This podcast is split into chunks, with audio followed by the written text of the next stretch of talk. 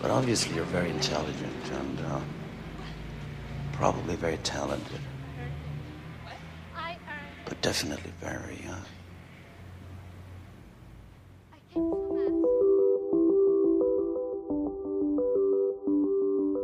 Obviamente eres muy inteligente y probablemente muy talentosa, pero definitivamente eres muy joven. Esto lo escuchamos del productor Alex en la película The Time Code, de la cual hablaremos el día de hoy. Yo soy Enrique Algalá y estoy junto con mi compañera Fernanda Zambrano. Hola y bienvenidos a otro episodio de Sin Edición, The Movie Lovers Podcast.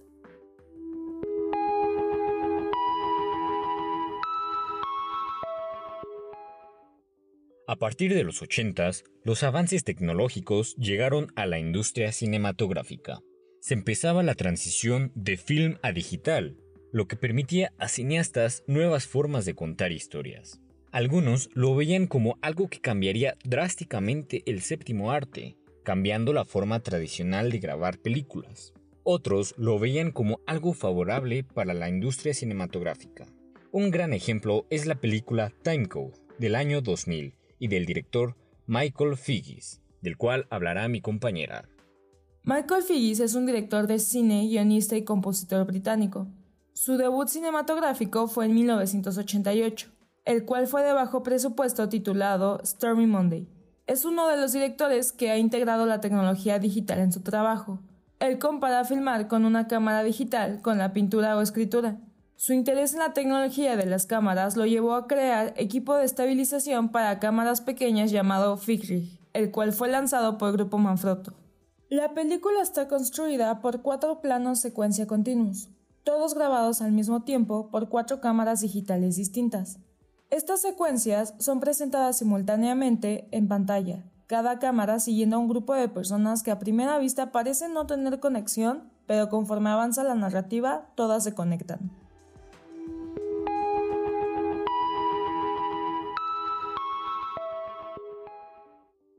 Debido a que esta película en efecto está realizada en una sola toma y no solo es una ilusión, los operadores de cámara deben ir a la par de sus sujetos correspondientes. Es por esto que el estilo de la cámara puede ser tambaleante, con reencuadres en la misma toma, zoom-ins, zoom-outs y algunos fueras de foco. Otro elemento visual es el tratamiento de color, conformado por una paleta de color cálida, inclinado a los rosas y colores desaturados. La manera en que el director ayuda a guiar la atención del espectador es por medio del diseño sonoro, ya que sobresale el volumen del cuadrante que tiene mayor peso en la narrativa en ese momento. Los demás se pueden escuchar pero sin percibir claramente el diálogo o en otros casos mute alguna de las secuencias. Además, la banda sonora unifica las emociones de todos los personajes en pantalla. Un claro ejemplo es cuando Rose, Alex, Lauren y Emma sufren por sus relaciones amorosas fallidas. Timecode es del género de drama, aunque también podría entrar en el género de romance. La narrativa es muy sencilla, pero al ser dividida en cuatro cuadros simultáneos es lo que hace que la historia sea todavía más interesante.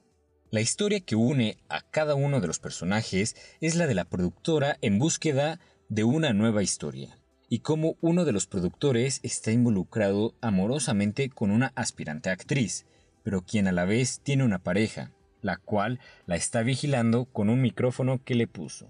El cómo las historias de cada personaje se van mezclando y de la misma manera lo vamos viendo en los cuatro cuadros es lo que hace que atrape al espectador.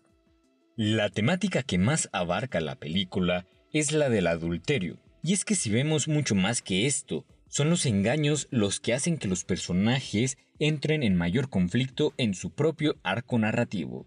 Esto nos permite ver más allá de sus verdaderas caras, pretendiendo ser alguien más, pero mostrando sus deseos más profundos. Al principio, Timecode puede llegar a ser una película demandante, debido al estilo fuera de lo convencional y porque aparentemente el espectador está absorbiendo cuatro historias diferentes al mismo tiempo. Sin embargo, conforme avanza la narrativa y el espectador entiende la conexión de las historias, la experiencia se vuelve sinérgica aunque el mismo formato no permite tener una mirada gaze, es decir, detenida, que pueda absorber cada detalle, pues no da tiempo debido a que la mirada rebota y se pasea en los cuatro cuadrantes. Es por esto que se mantiene una mirada glance.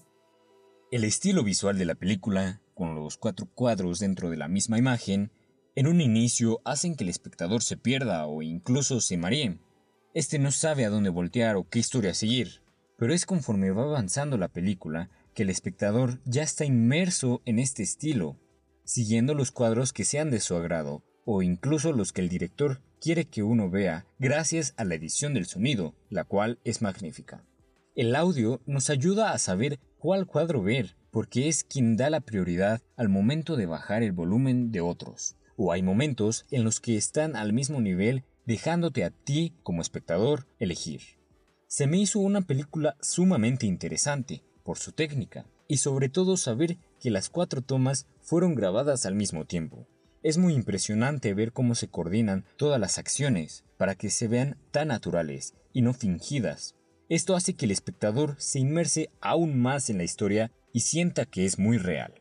Definitivamente es una película que uno como cinéfilo tiene que ver, aprender de las nuevas técnicas a finales de los noventas y cómo la tecnología ha permitido que uno como cineasta pueda aprovecharla y usarla a su favor. Si quieren ver algo innovador y fuera de lo convencional, Timecode es la perfecta recomendación para ustedes. Antes de irnos, los dejamos con unos fun facts de Timecode.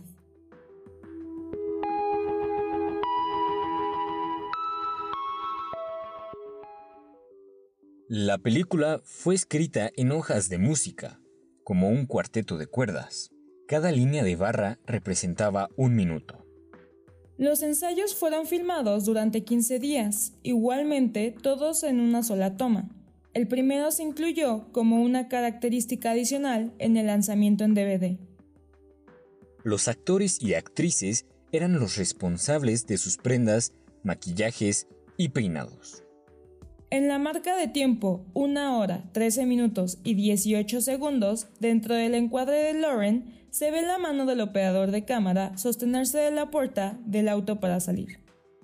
Eso es todo por hoy. Gracias por acompañarnos y te esperamos próximamente en otro episodio de Sin Edición, The Movie Lovers Podcast. Hasta la próxima.